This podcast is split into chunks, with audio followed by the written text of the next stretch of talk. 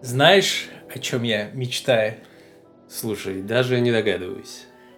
Ну, мне иногда хочется, чтобы наш подкаст прорекламировал шаман, певец. Шаман? Да. Русский человек. Да, он Было русский, бы- ты знал? Было бы реально круто. Я очень хочу, поэтому, пожалуйста, зрители, делитесь этим подкастом для того, чтобы мы смогли купить интеграцию шамана, возможно, даже специальную нативную песенку. Да, в песне было бы в круто. песне про он там не думайте, братья, думать это для нерусских. Что Типа того, да. Ну, хотя с нашими рожами, типа, тоже немножечко спорно Ну, мы, получается. да, может быть, у нас фамилии не русские, но мы же про душу. Да, мы такие. Мы же, наш подкаст не совсем рациональный. Да, тоже верно. Тоже верно. Вот. Ну, тогда, мне кажется, пора начинать. Да, давай начнем. Сегодня мы как раз-таки будем говорить про умных людей.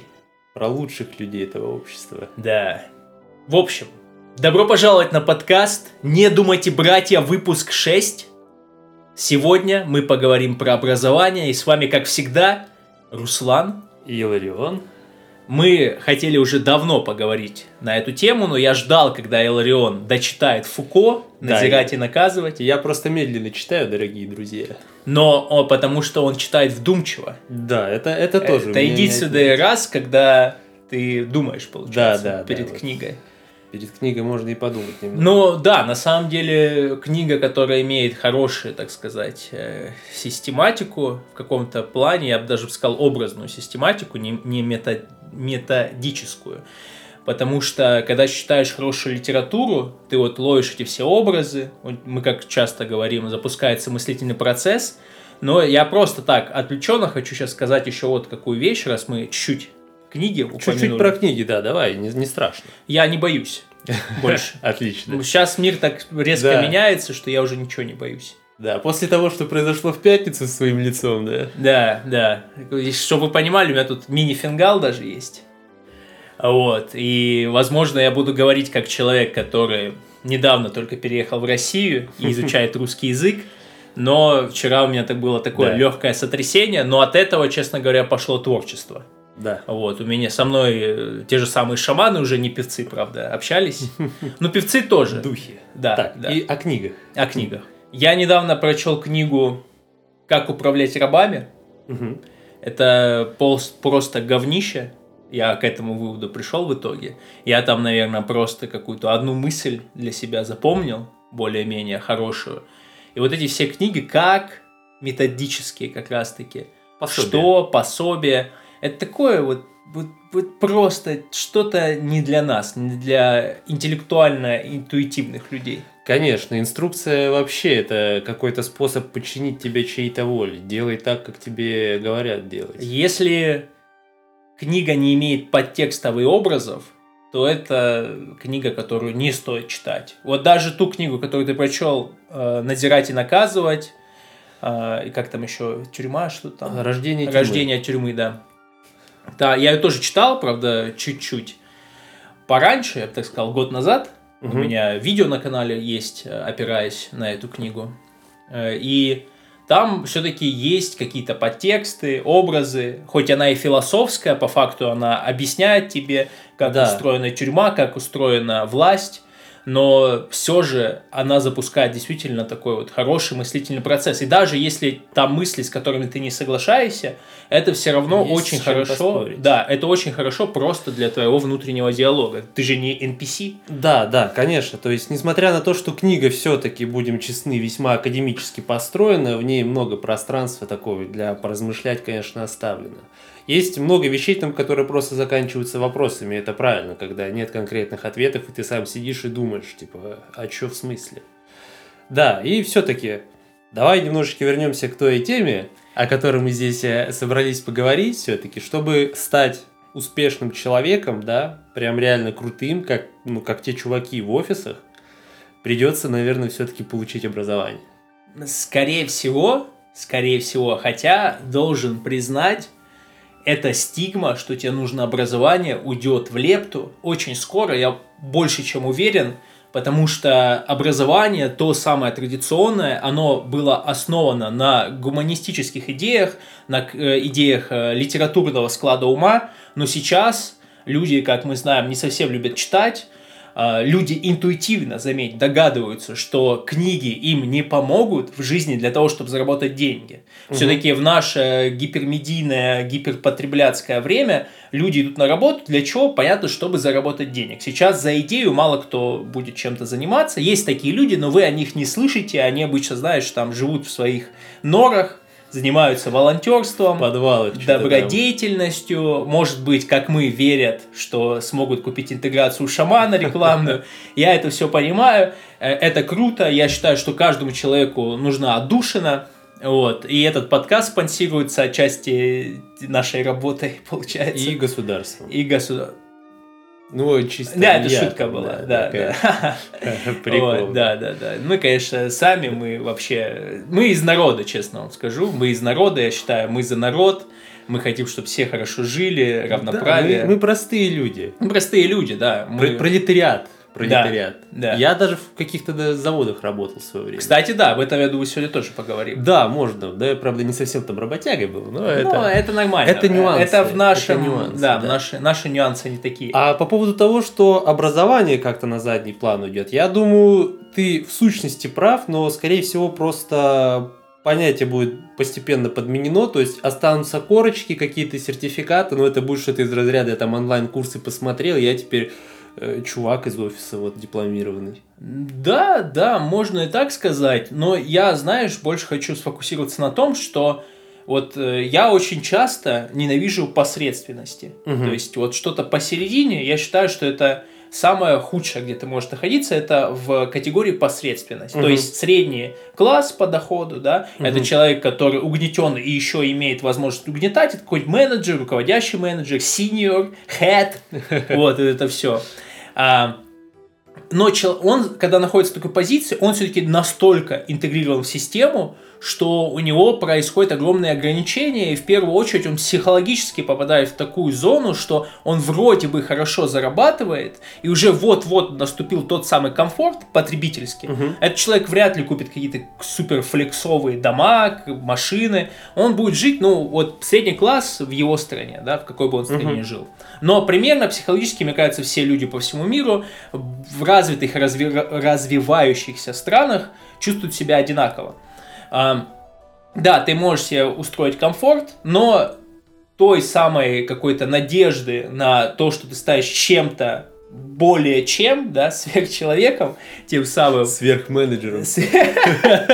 Да, сверхменеджером, а, она уходит на задний план постепенно, потому что ты все-таки все больше и больше интегрируешься, становишься той самой шестеренкой, и вроде бы даже комфортно, вроде бы даже хорошо, но иногда ты будешь себе напоминать, что ты когда-то мечтал о чем-то другом, эти мечты, скорее всего, уже не сбудятся, ты начинаешь спиваться потихонечку, начинаешь выпивать на выходных, чисто чтобы расслабиться, себе так говоришь, что угу, просто расслабиться, угу. хотя по факту, да, ты хочешь себе создать такую иллюзию, которая не будет тебя угнетать. раздражаться хочешь. раздражаться, ну, как и вообще, в принципе... Да, это какой-то uh, лейт, лейт, тоже вот подумал, лейт мотив uh, всего, всей жизни человека медийного, угу. гиперреалистичного. Вот. И когда человек находится посередине, то же самое я хочу сказать про образование. Вот обычный путь человека среднего класса а, будь то западный человек, который берет угу. э, в долги для того, чтобы получить образование, а если красивая девушка, она сосет, берет в рот. Да, ну, можно так сказать. Для все того, чтобы... берут, получается. Да, все берут по-разному. Ну, смотря, метафоры да, тут, да? да. Вот. А, и в этом плане, конечно, достаточно не очень хорошая происходит, мне кажется, в этом плане ситуация. То есть, э, получается, ты идешь в обычный университет, угу. там обычные люди, вы вкачиваетесь э, в эту всю пропаганду, потому что стоит не забывать, об этом еще писал Бернейс, а, э, или Бернайс на русском, а, это тот самый племянник Фрейда, который угу. уехал в Америку для того, чтобы развивать пропаганду. Он очень часто пропаганду свою свешивал сексом, если мы говорим угу. про а, рекламу потребительскую. Но он также говорил, что педагог в университетах является частью вот этого инструмента пропаганды. То есть э, не зря же на кампусах в Америке той же самой Мгм. очень много либеральных людей учатся сейчас. И они, в принципе, либеральных взглядов. Это подносит либеральная медиа так, что это вот образованные люди, они не консерваторы, вот они умнее. Хотя они просто имеют ту самую гуманистическую идею в эпоху гиперреальности. И она мутирует из-за гиперреальности. И получается, я не шиз, правда говорю. Вот. Я, обещаю, я не шиз. Но это, это получается гуманизм, который уже устарел, и он не идет ногу со временем. Что идет ногу со временем, это Эндрю Тейт. Действительно так. Но а, вот это вот литературное какое-то объяснение, морализаторство, плюс вот эти все академические вещи, пропаганда либеральная, а, и плюс гипермедиа, оно все смешивается, мутируется, и поэтому люди ведут себя так на кампусах, как они ведут. Вот здесь всякие либеральные. В, в России, наверное, можно сказать, высшая школа экономики, что-то похожее. России, ну, из таких, наверное, да. Из... Но если так подумать, в России просто пропаганда, скажем так, ее по сути нет, мы живем в свободном обществе, да. То есть вот либералы какие-нибудь в высшей школе экономики, да, а вот, например, в моем вузе или вообще в технических универах, там, мне кажется, все попроще, там единственное мо- могут зародиться вот эти вот ячейки коммунизма, такие, знаешь, э, чуваки из разряда, блин, мы инженеры, рабочая интеллигенция, но на самом деле политически обычно универы гораздо более аморфны в последнее время. Все-таки у нас именно все-таки движется к тому, что типа чуваки, не выебывайтесь, есть все-таки нормальные люди во власти, как бы, и им нужно слушаться. И это нормальная практика. Мне вообще кажется, что все, что политически происходит в России в плане университетов, Мгм. это всегда э, происходит у людей, которые очень сильно ориентированы на западные движения. То есть они посмотрят, что происходит на Западе, что есть всякие профсоюзы, а, Да, есть да. политические движения в университетах, и они хотят что-то и здесь устроить, хотя по факту а, нашему топосу это не совсем нужно, и логосу. Топосу и логосу. Конечно, конечно. Да и это. Да, и вот этим всем. И номосу будем уж. Я просто понтуемся, что мы какие-то греческие словечки Да, да, прочитали. да, да. Ки- Например, вот кинайдус мне нравится. Да, мне вот кинайдесы не нравятся. Не, мне нравится слово кинайдус. Слово красивое, Да, да. можете загуглить, что значит кинайдус. Да. Вот, мне кажется, вы все сразу поймете. Слушай, раз уже заговорили об образовании, да, давай как-то самый вот первая условная ступень о школе, да. Да, Вот я вот как раз таки что нашем- хотел сказать Да. про вот середину. Мгм. Вот школа это получается что-то вот в этой э, развитии образовательном, это что-то, что происходит на самом базовом, основном э, пути, да. Вот школа, я считаю, конечно, всем по факту все равно нужна та или иная. А, потому что там у нас э, разрабатываются не только какие-то базовые скиллы, навыки для того, чтобы функционировать в обществе, но и еще мы там социализируемся, как мы как-то говорили, что э, школа очень агрессивная среда, там можно Да. и подраться, и стать И хулиганом, покайфовать. и покайфовать, самое главное. Да, но будем честны все-таки, в первую очередь, э, школа это инструмент дисциплинарный, да? То есть, прям как мы вот у Фуко прочитали, мы так и транслируем, мы же ничего нихуя не подумали. Да, мы ничего не Вот. думаем, просто что-то там услышали, Да, сейчас да, разгоняем. вот. Да. Тебя, тебя научат, тебя учат сидеть смирно, учат слушаться, учат э, вообще, в принципе, сидеть на одном месте, сколько там, 4 часа условно подряд, это же вообще жуть. Но это с одной стороны. С другой стороны, все-таки у школы есть и побочные, побочные какие-то эффекты, как у всего, по сути. И сюда можно отнести, в принципе, школа дает какие-то знания, образование все-таки, да, побочно, но все-таки мы как-то обучаемся, становимся умнее в школе, с одной стороны, с другой стороны, мы социализируемся, мы уже об этом говорили.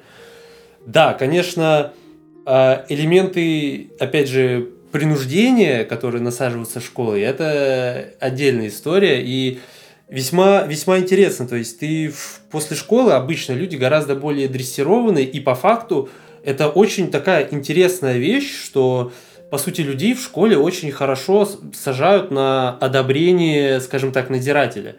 То есть до школы, как бы ребенок, он просто кайфует, веселится, а уже там, э, ну, юноши, да, после 11 класса, это п- подумай, люди а, реально стараются ради того, чтобы получить положительную оценку. То есть, по факту, получить какое-то одобрение. Человек готов прям реально напрягаться, чтобы получить это самое одобрение.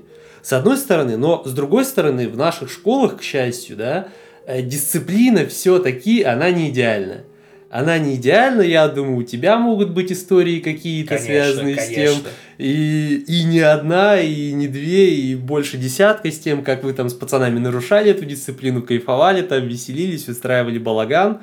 Я вот честно скажу, меня за дисциплину в школе три раза оставляли на лето, вот, два раза по русскому языку. Один раз, вдумайтесь, я человек, который остался на лето по ИЗО, по изобразительному искусству. Вы вообще, вы можете такое представить? Не, Я, честно, я, ну, может, конечно, Руслан скажет, какие у меня сейчас глаза, но я не дебил, ребят, я честно, типа, это, это была подстава, это какой-то заговор был против меня. Блин, я, я щас- говорю, дисциплинарный заговор. Я был самым таким, знаешь, э, анархично ориентированным э, элементом, и меня как бы максимально пытались изолировать из этой системы, как будто бы в карцер, знаешь, максимально подавить мою волю, чтобы я не смог расшатать весь этот класс на нарушение дисциплины. Я сейчас тебе очень крутую историю расскажу Да, насчет давай. ИЗО.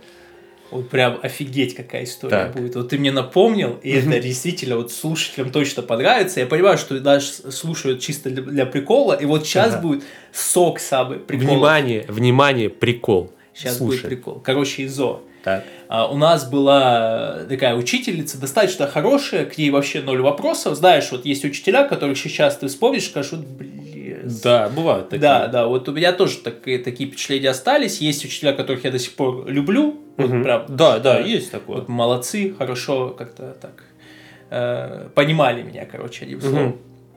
Э, ИЗО. Изо. В общем, э, нас как-то с парнями оставили после урока на полчаса из-за того, что мы рисовали члены везде. И вот э, самое интересное, вот сейчас вот да, можно философски к этому подойти, Ага. а Почему так любят сильно рисовать люди члены?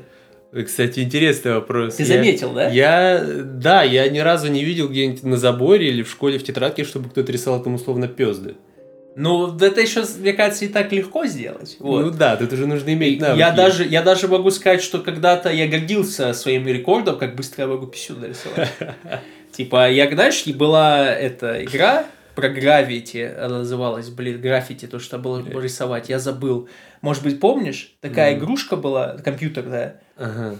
Ты мог, Там. э, там, про- именно про гра... чувак рисовал граффити, и там прям целый экшен был про это. Там типа паркурить еще надо Паркурить, э, ты Блин, рисуешь я- граффити на здание, было. за Я, тобой я полиция никогда в гонится. это не играл, честно скажу, но я что-то слышал, что-то пацаны обсуждали такое. Вот, и я что-то типа такого делал, только вот с членами. Я рисовал их, э, и мои друзья все рисовали, и мы для прикола рисовали на партах.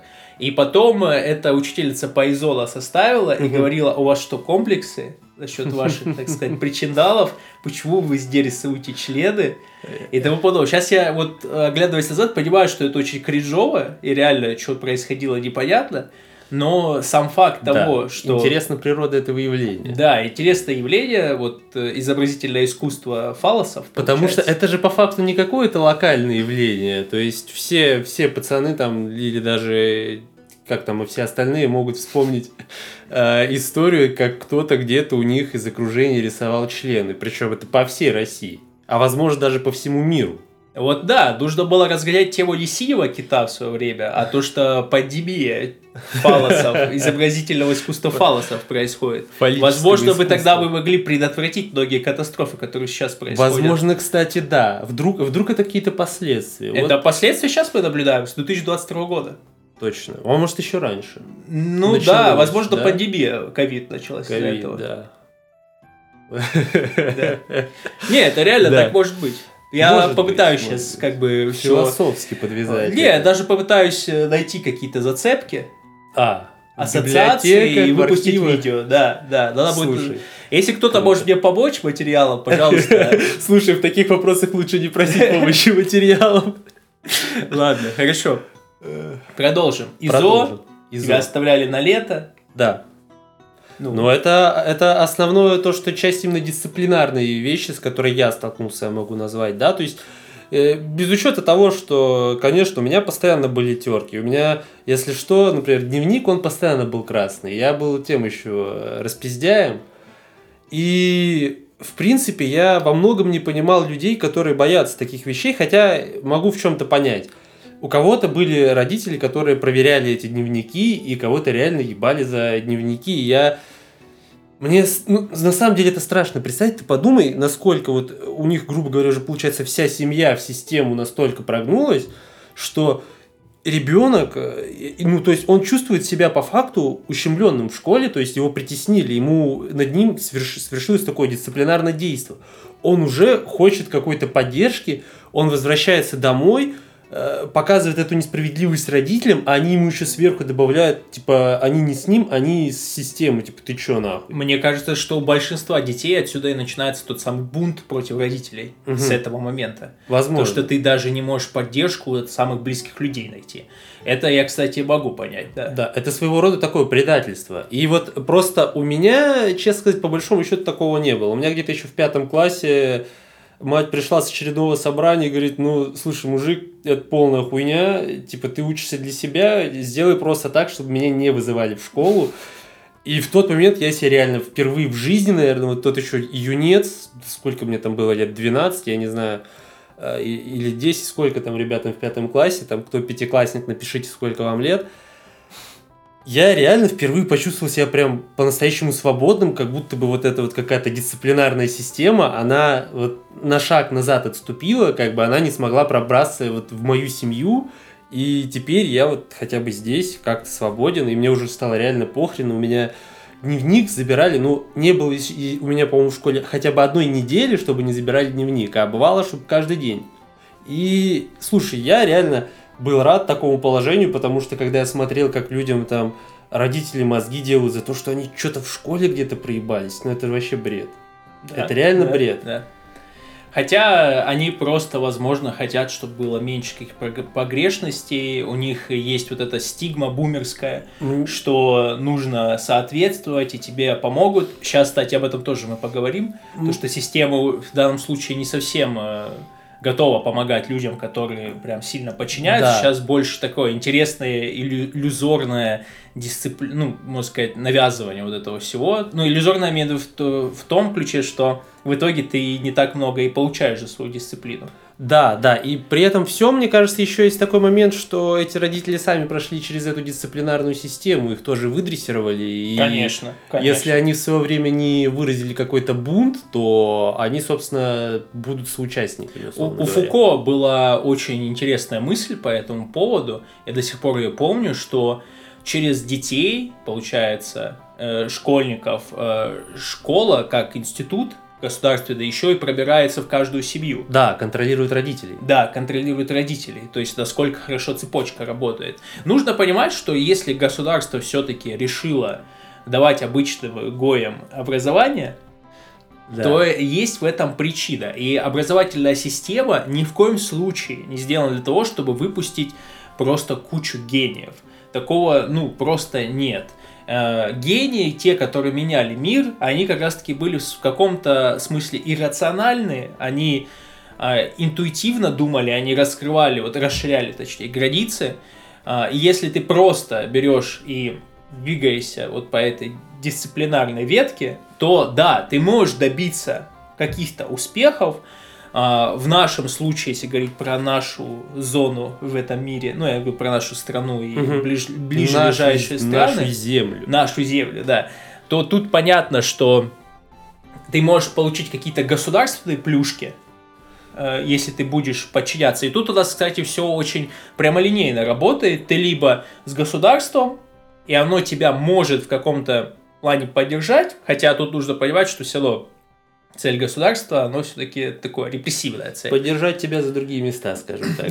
Да, да, да. Либо ты сам, и ты догадываешься, не знаю, пытаешься, экспериментируешь, как э, заработать, как продержаться. В плане какое-то что-то именно средненькое, стабильное, честно, если так признаться, у нас очень хорошо проработано и организовано. То есть, если вы, скажем так, не хотите какой-то там глобальной тяги к свободе, не ощущаете, то в принципе, дорожка школа, университет, работа, она, в принципе, на самом деле очень хорошо у нас организована. Люди даже на госпредприятиях миллионерами некоторые становятся. Ну, зависит ты, от предприятия. Ты не Шизу говоришь, ты работал на госпредприятиях, Да, да, правильно? я работал да. на... Правда, я работал в оборонных предприятиях, но, mm. по сути, я считаю, погода особо не делает. То есть, Да, наверное, все-таки важно, что это будет именно оборонное предприятие, с одной стороны. Ну, это сегодня туда. Да, но в целом, в целом, как бы, а какая проблема? Ну, э, слушай, не хочешь на оборону работать, э, просто меньше, меньше мест в государстве, где хорошо платят вне обороны, а так, да.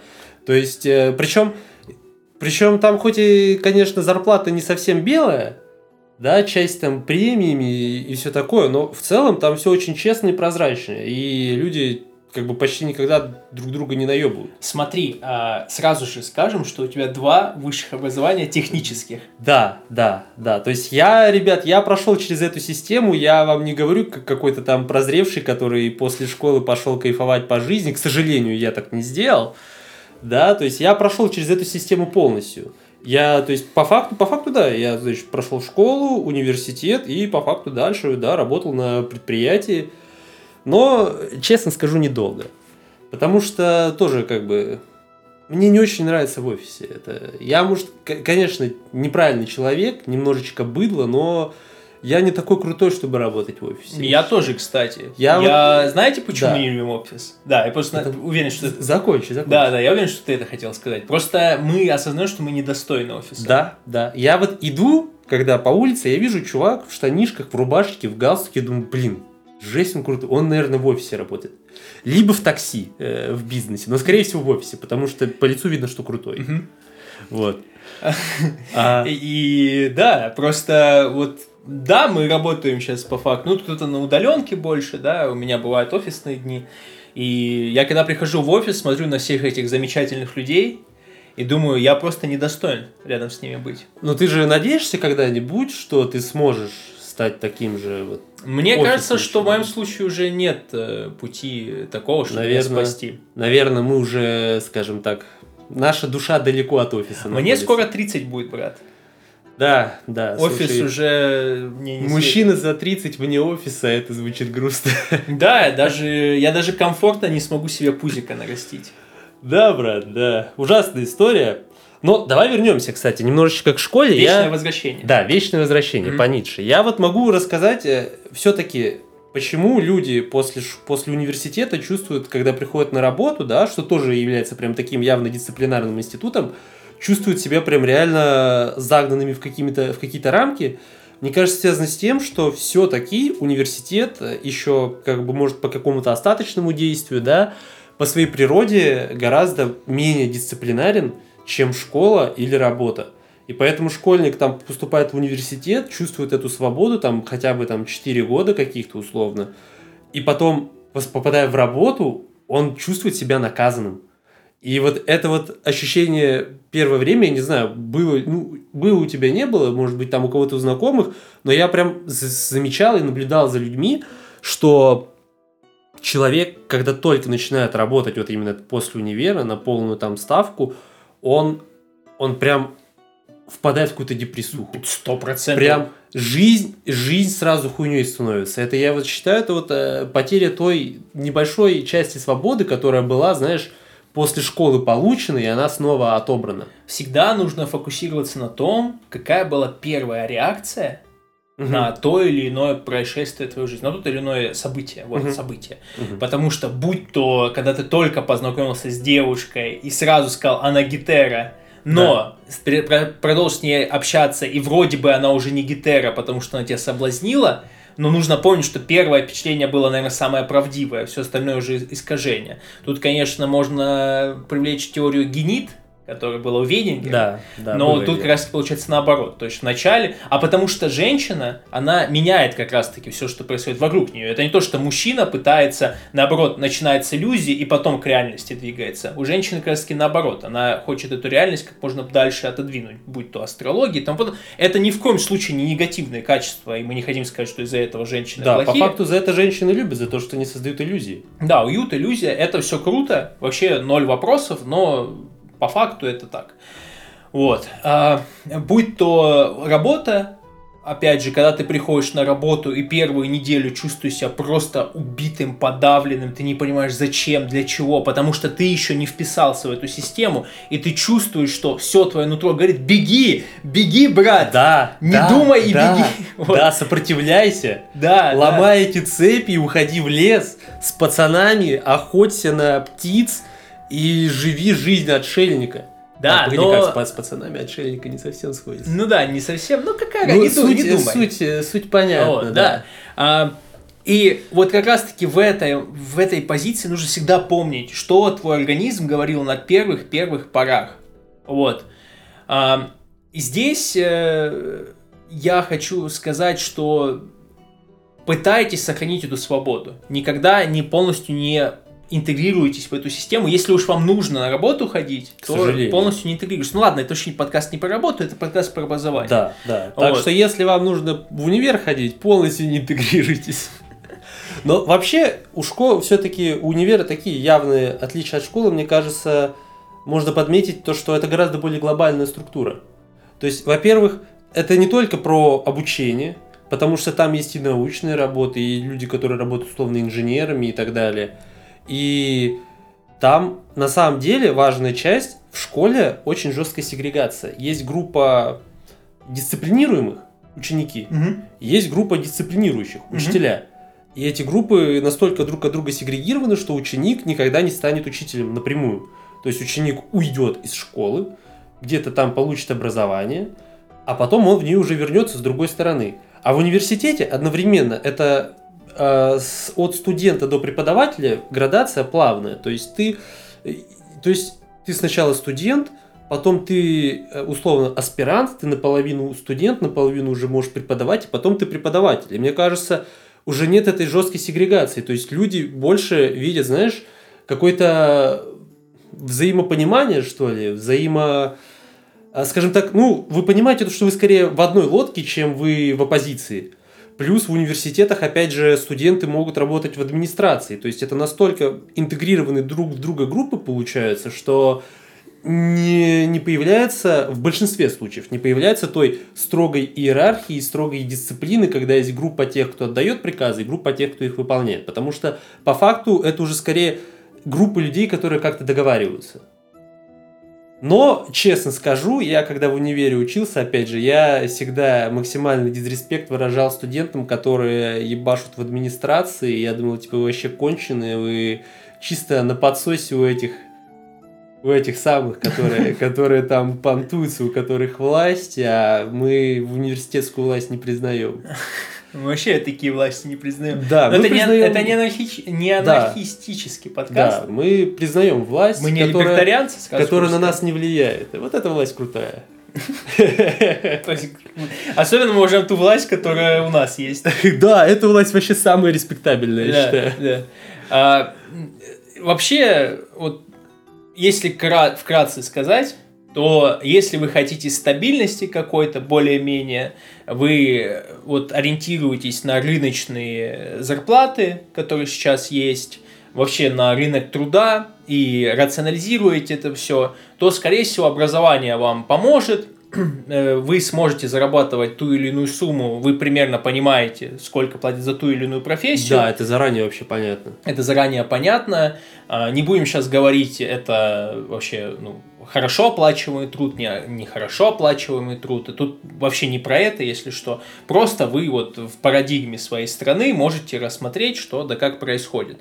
Но а, если вы хотите зарабатывать побольше, то тут как бы нужно рисковать. То есть тут нужно рисковать, нужно пытаться какие-то свои темы, темки, так Да, сказать, да, мутки мутить с Муть- пацанами. Да, да, да. И что-то, да, может выстрелить, а может вообще не выстрелит, и вы будете потом очень сильно жалеть, что у вас Да. нет образования. А возможно, выстрелит вообще в вас.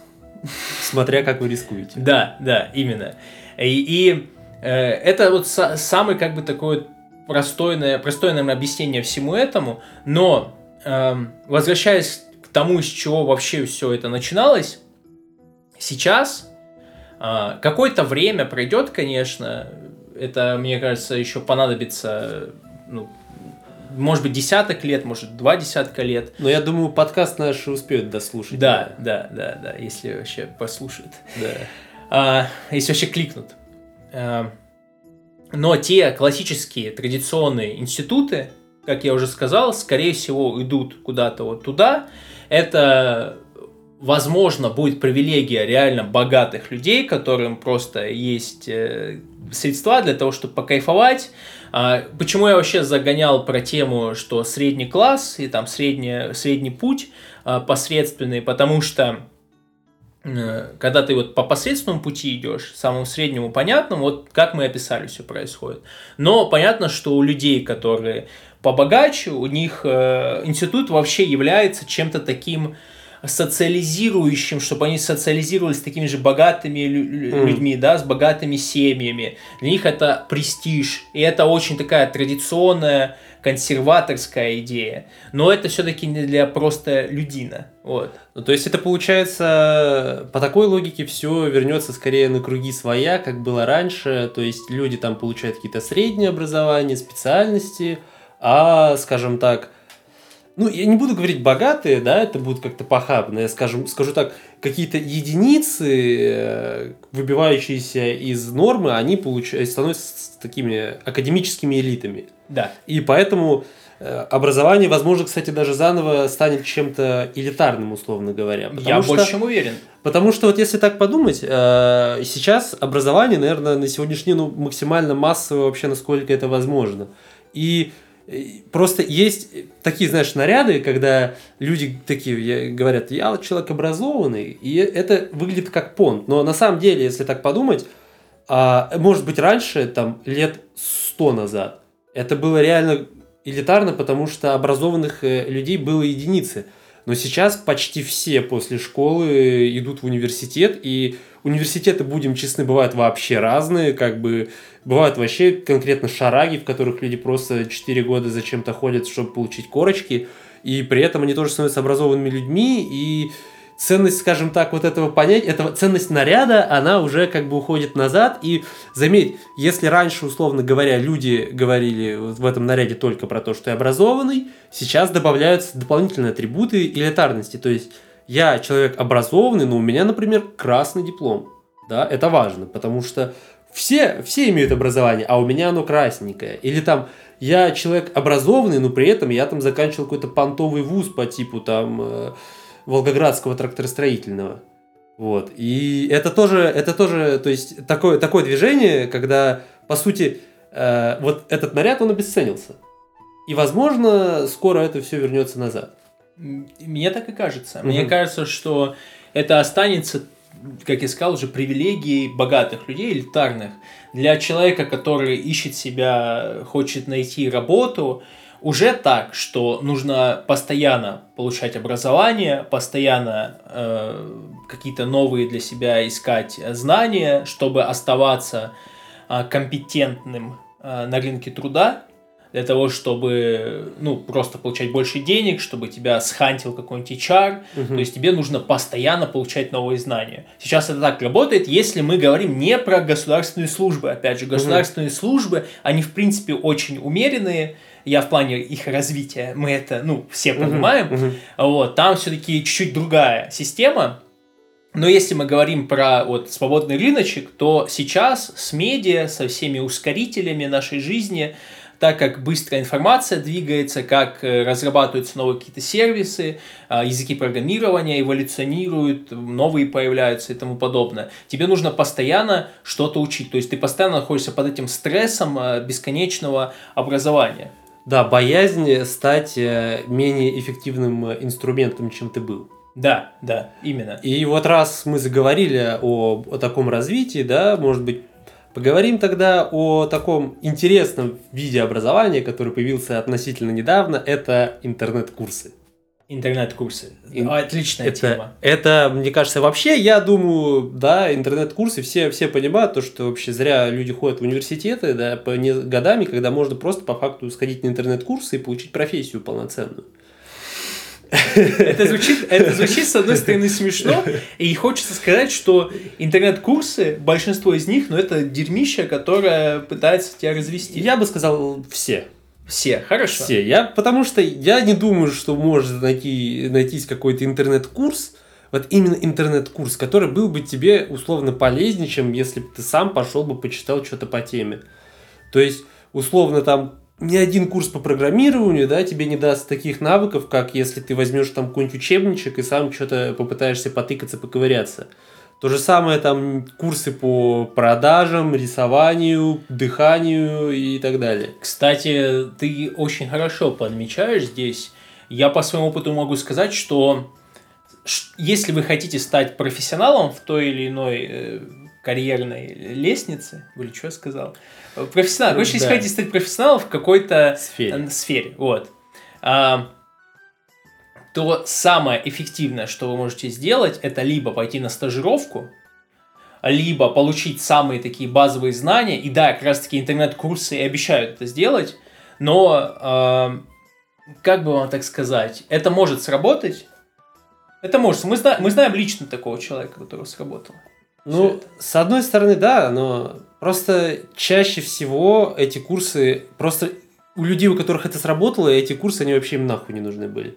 То есть это люди, которые были готовы сами что-то изучать, и им было бы достаточно просто как раз-таки то, о чем мы вначале говорили, пособие, с чего начать, условно говоря, да, если ты хочешь учиться именно. То есть они э, то есть там выбрал какое-то какое направление и просто там условно книжки, статейки и там, условно, в самом направлении чисто для себя какие-то базовые функции попробовать выполнить. Интернет-курсы, на мой взгляд, это может быть таким, знаешь, просто вводным, э, вводной информацией, что тебе стоит почитать, что тебе стоит по поискать, в какое направление двигаться. Да, конечно, но это не стоит таких денег никогда. Конечно, сто процентов. То, То есть, есть... Э, вот наш друг общий угу. работал же, по-моему, в какой... Э, да, Где да, в каком-то из этих ну, боксов. Ну, не в скиллбоксе или в скиллбоксе. Я не знаю. Что-то еще есть, вот тоже Geekbrains, вот, он, по-моему, в Geekbrains угу. работал. И эти люди, которые сидят у них в отделе продаж, они же вообще людей заставляют, можно сказать, прям сильно давят на них, чтобы они, ну, взяли кредит, для угу. того, чтобы купить эти курсики. Кредит на курсы. Хотя, знаете, вот честно вам скажу, вы можете легко все эти курсы получить. Да, у вас не будет а, у этого... Корочки. Не-не-не. И корочки, да, и не будет корочки, которые они там вам дают, аккредитованную, как они говорят. Угу. А, не будет еще, получается, учителя, который будет проверять домашку. Но если вам нужна теория, вы просто заходите на тренд, либо есть замечательный сайт sleeve.qa, а, там за 500 рублей чтобы зарегистрироваться там, получаете дохера курсов, там очень много говна, просто невероятного. Ну, это интернет-курсы, что Да, да, да, то есть э, вот эти все рыночные э, новые какие-то свободные вещи, которые нам продвигаются, нужно понимать, что они-то свободные, но это подразумевает то, что очень много дерьма будет, и в этом нужно будет прям сидеть и разбираться. Разбираться, разбираться, разбираться. В этом плане, скорее всего, легче всего уже какую-нибудь классическую литературу найти, либо литературу, которая ну, большинство людей понравилась, и посидеть да. с книжкой, это выписать все конспекты, и тогда будет гораздо легче. Да, и да все это пройти. Именно так. Мне кажется, это еще, кстати, во многом идет от того, что в последнее время у нас, э, по сути, как, как мы все говорили в вопросах о медиа, прочем, мы скатываемся к тому, чтобы воспринимать мир с пассивной позиции. И идея как раз-таки вот курсов, она и в том же и заключается, то, что человек идет на курсы, когда хочет получить какие-то знания, но он хочет сделать это пассивно. То есть он не хочет взять и что-то почитать, он хочет, чтобы ему взяли и почитали, чтобы ему взяли и рассказали. И это то же самое на самом деле в университетах наблюдается. То есть если раньше обучение сводилось к тому, что вы где-то дома во внеучебное время читаете литературу, приходите на лекции, и лекция более такой интерактивный раньше вид имела, то, что вы спрашиваете, вы общаетесь, обсуждаете, то сейчас люди хотят получить из лекций все знания. То есть приходят и слушают оратора, который что-то рассказывает. И то есть здесь, я считаю, как бы главная ошибка, потому что все-таки, если ты хочешь быть человеком образованным, человеком именно интеллигентным, то ты должен быть человеком читающим. Ты должен сам молча получать знания. И опять же, если кто-то когда-то в чем-то пытался разобраться, да, вы наверняка, может быть, как-то отдаленно, но могли проследить такую вещь, то что письменная статья гораздо больше понимания вам дает и гораздо быстрее, Сто процентов. чем видео, даже, даже особенно если бывают, знаешь, такие случаи, когда видео снято по той же статье. Мгм. И вот видеоформат пассивный, он вообще практически ни хрена Это даст. совершенно разные э, такие при... не приемы, а способы восприятия. Да, да. А, Я могу в этом плане порекомендовать комбинировать это, может быть. Знаешь, если ты уже статью прочел, и тебе хочется быстро что-то вспомнить с этой статьи, ты можешь, конечно, послушать э, этого человека с видоса. Да, но давай будем честны, быстро вспомнить, э, видос длится обычно всегда дольше, чем его текстовая выжимка. Кстати, возможно. Если просто написать основные тезисы нашего подкаста сейчас в, ну, на листок, это выйдет как бы, ну, 5 секунд. это ну, не 5 секунд, но это точно не час чтения понадобится, но просто суть нашего подкаста как раз-таки несколько в эмоциональных вещах, порассуждать, посидеть на фоне, к- как бы побыть фоновым голосом. Да, мы хотим, чтобы вы этот подкаст включали там на уроках Да, вместо учите- учителя. да. М- Можете колонку взять в В школу. машине, когда едете, например. Да, едете, например, на завод. Да, тоже тема. Завод вообще крутая тема была. Ну, ты работаешь Это, да, почти как офис. Не так круто, но почти. Мгм. Я, к сожалению, на заводе был инженером, поэтому Мгм. я был офисным таким чуваком. Но у нас были работяги. У нас были работяги, я прям... Я в те времена еще курил, я, когда выходил в курилку, я видел там у них, э, как это называется, аппарель. э, короче, короче, дверь здоровенная Мгм. поднята, ворота. И они, ну, это было лето, и они там, ну, чтобы им жарко не было, вот они там что-то ходили, что-то станки настраивали, матюкались, было прикольно. Блин, крутые мужики на заводе. Да, там ре- реальный логос э, народный. Там прям такие, да, работяги. На самом деле, заводчане не более живые люди. Мне кажется, в последнее время над ними меньше дисциплины стало, и они смогли какую-то свободу ощутить. Ну да, это такой же стал организм, который, знаешь, там живет, что-то производит, Да. но вот этого у него нет натиска, который образуется под э, прогрессом с помощью медиа Да, сейчас, да. с помощью там- электричества. Поэтому кто заводчане, заводчанам респект, более свободные люди. Мгм. А, и, наверное, напоследок хочется сказать такую тему. Об этом вообще писал Петр Слоттердайк, такой около нацистский, можно сказать, немецкий философ. Ну, его так называют, Да, что он нацист, но... Я не он- знаю этого человека, честно. Но он не нацист, слушатели. это просто ему либеральному, так сказать, академическому Ну, слою он не Да, понравился. понятно. Если ты... Поэтому меня это привлекло. Если ты не либерал, то ты нацист. Это дихотомия такая. Да, это да, абсолютная дихотомия нашей жизни. А, в общем, все, что происходило в институтах, та- то самое классическое образование, как ты- мы уже сказали, это дисциплина в первую очередь, Мгм. но это также и ну, дисциплина, она вообще вырабатывается с помощью распространения тех или иных знаний. Что произошло в эволюции тех же знаний через книжек, книжки, был элитный такой клуб, который читали книги, но у них была такая сверх исполнительная функция чтения. У них не было чтения в плане, вот, я прочел книгу, я могу потом сказать, что эту книгу прочел, но я вообще забуду через 5 минут, что там было написано, но я же прочитал, вот я умный. Многие люди читают для того, чтобы у них сохранялась иллюзия того, что они вот занимаются интеллектуальным трудом. Но на самом деле книги нужно читать те, которые вот вы прям будете использовать потом в той или иной степени. Эти знания будете использовать в жизни. Это самые крутые книги, на мой взгляд. И я что?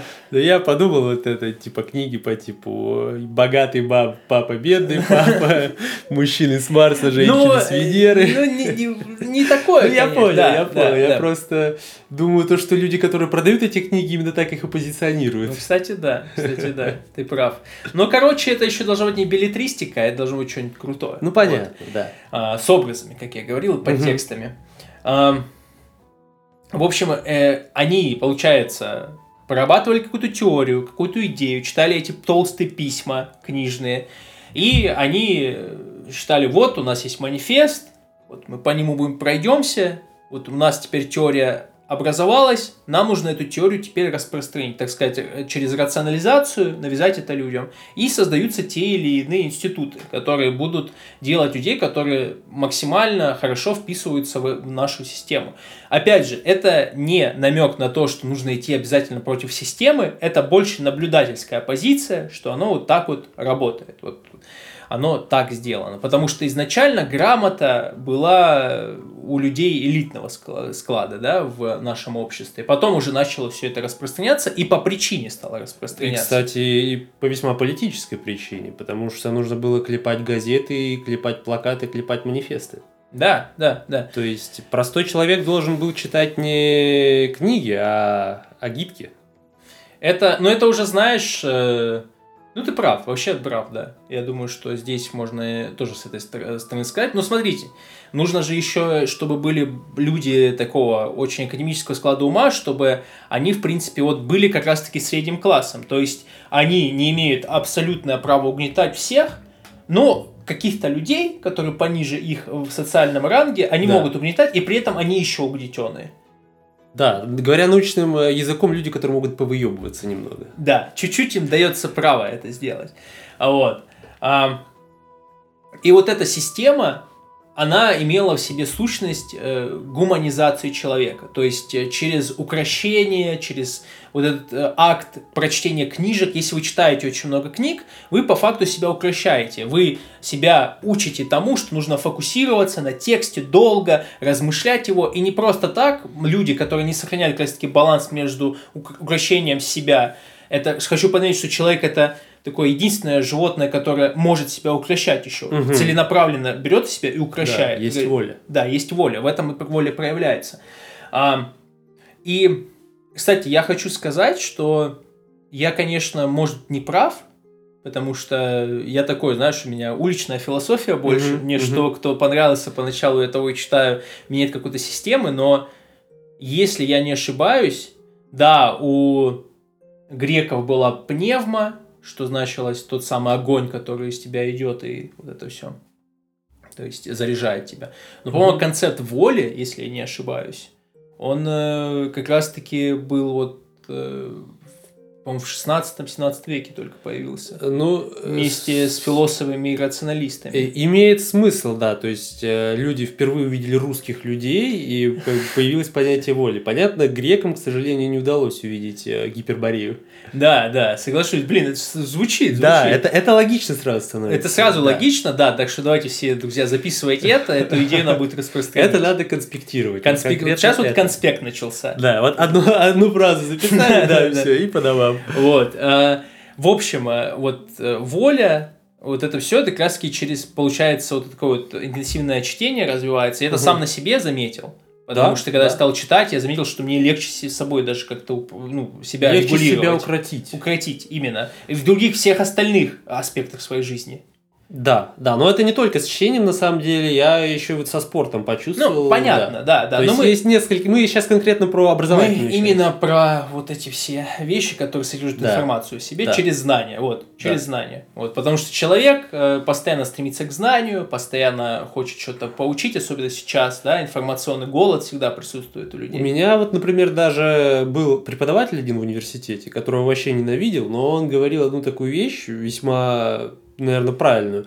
Он говорил то, что вообще любое получение знаний, любая учеба это насилие над собственным мозгом. Да, да, да. Конечно, вот. все это культура, все, что человек придумал для того, чтобы дисциплинировать э, среду свою через культуру, через те же самые знания, теории, оно в сущности имеет насилие, насилие над своими инстинктами, над своим каким-то животным началом. А, к чему я это все же говорю? Если сейчас литература уходит на второй план, а с помощью литературы укращали людей, то с появлением медиа, гипермедиа, которые раскачивают наши эмоции, которые очень сильно давят на наши инстинкты, как раз-таки оно не просто дает наши инстинкты и говорит, чтобы мы обратно возвращались к племенному строю, потому что мы уже, по-моему, стоит на раньше на подкастах общая, да, обсуждали, да, что... на каждом. На каждом, да. А, что люди ищут себе вожака, будь то там подкастера, ютубера, Эндрю Тейта, да а, и следят за его, так сказать, речами, и заряжаются. Угу. Это такой вот племенной строй. Смотреть за тем, как занимаются сексом, это племенной строй такой коллективный. Ну, я имею в виду, кто смотрит порнографию. Угу. И на самом деле эту тему можно развить на практически все аспекты нашей жизни сейчас. Вот эти все племенные какие-то вещи, антииндивидуалистические. И если у нас получается сейчас вот эта гуманная идея с помощью литературы украшение человека уходит на второй план, и мы начинаем все больше и больше показывать вот свои вот инстинкты, можно сказать, худшие представления, да, человеческие. Угу. Ну, со стороны гуманизма я сейчас говорю. Да, вот да. это вот стремление к убийствам, войне, ярость. Э, опять же, я не хочу сказать, что это сугубо все плохо. Все-таки свое животное нужно тоже кормить. Я считаю, что здесь нужен баланс. Да, должны герои должны где-то разряжать свою. Да, на боксе там, например, и тому угу. подобное, о чем мы уже говорили. Но все-таки вот это украшение, он ходит на второй план, и институты, которые как раз-таки занимались этим украшением, поэтому и будут э, постепенно разлагаться для обычного обитателя этой земли. Ну, мы сейчас говорим, еще хочу подметить, все это идет через призму такой какой-то западной теории. Понятно, что э, сейчас наша страна переключилась вроде бы как на восток, возможно, уже все эти теории не совсем будут работать здесь, но на данный момент на данный момент, это все-таки кажется логично, все, что я говорю. Ну, наверное, эти теории никогда здесь не работали. Они работали частично. Ну да. Но да. все-таки не стоит забывать, это русская земля. Да, это, ну я сейчас пытаюсь, получается, рационализировать, что мы как бы говорим, не надо делать, но угу. мне кажется, если держать эту идею в голове, то становится даже как-то легче жить. Э, смотрите, еще вот э, сейчас для многих, я не знаю, может быть, я просто не тех людей слушаю, так, либо так, у меня да. сложилось в голове такой образ, но сейчас для многих институт еще рассматривается больше как как раз-таки проявление, институт начинает разлагаться с помощью того, что люди начинают проявлять свои какие-то инстинкты как раз-таки в институте, будь то вечеринки, угу. э, бесконечный секс, э, многие какие-то ритуалы вот эти вот все происходят племенные там, и можно, если угу. так подумать. И для многих людей сейчас вот институт является именно как раз-таки веселым временем, где у вас есть общий социальный такой круг, в котором можно проявлять как раз-таки свои вот эти все инстинкты. Да, но я скажу, знаешь, есть некоторые нюансы, которые можно в это рационализировать угу. и обосновать тем, что все-таки, будем честны, многие люди в университеты приезжают из других городов, это малолетки, по факту, которые впервые оторвались от своих родителей. Угу. Как бы они, в принципе, хапнули свободы максимально в этот момент, и, конечно, они начинают разлагаться, они начинают э, тусить э, и всякими такими ну, ты, заниматься. Ты разве не думаешь, что это у них просто в сущности изначально было так? Ну, вот, возможно, да. Меня, например, э, мне запрещали курить пить угу. алкоголь. Угу. Но у меня не было никогда бунта, знаешь, то, что показать, нет, я все равно буду курить, я ну, все равно буду пить. Да, да. Вот. Я По, понимаю. Мне кажется, это все-таки в сущности человека уже присутствует. Этот бунт, есть он или нет. И к тому, такому человеку нужно просто находить, конечно, чуть другой подход как часто говорят психологи. Вот. Э, либо как Сталин находил другой, подходы другие. Другой подход. Ну да, там Сталин другой подход да, находил. Да, да, по-новому, по-новому. Да. Новые, с там, прогрессивные идеи. Да. Кстати, все вот эти вот идеи, э, достаточно тоталитарные, достаточно очень антигуманные, мне кажется, тоже сейчас будут развиваться. Мы это можем замечать, что постепенно-постепенно вся вот эта гуманистическая идея, она тоже уходит на второй план. Да, я думаю, в принципе, все будет развиваться сейчас. А в особенности наш подкаст. Да, дорогие зрители. Вы, вы увидите, как мы вырастем. Вы, вы еще про, пронаблюдаете, вы потом будете писать жесть. Я как бы слушал вас, когда вы были еще не такими шизанутыми. Да, я слушал вас, когда вы еще не клянчили деньги вот, на бусте. Когда у вас еще оставалось э, какой-то разум, пока вы еще не сошли с ума. Да, если что, нам, э, если все-таки мы не станем теми самыми, то нам придется какие-то темперамент показывать, использовать путь Эндрю Тейта, орать на камеру и показывать нарезки спортивных машин. Спортивные машины, да, да, это круто, блин. Я вот да. смотрю нарезки спортивных машин, думаю, блин, мне бы такую. Кстати, насчет Эндрю Тейта, он же тоже в свое время продавал, так сказать, Хаслер University. А он больше не продает? Не, ну, наверное, еще продает, я ну, думаю. Я уже просто не сильно слежу. Угу. Я все-таки считал это очень гениальная идея, как он его да, продавал. Да. То есть, это аффилиатный маркетинг.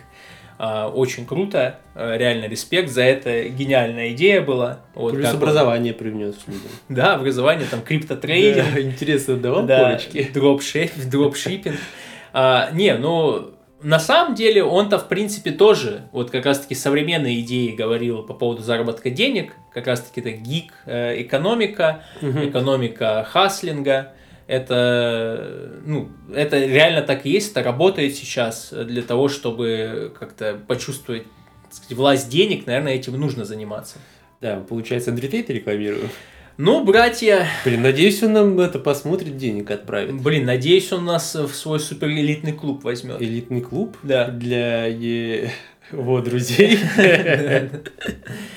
Вот. э, Короче, я думаю, что... Что я еще хотел сказать на этом подкасте? Да мы уже все сказали. брат. Да, в Ты общем- всё, что хотел уже. В общем, знаете, что будет становиться все жестче, поэтому занимайтесь спортом. но круче.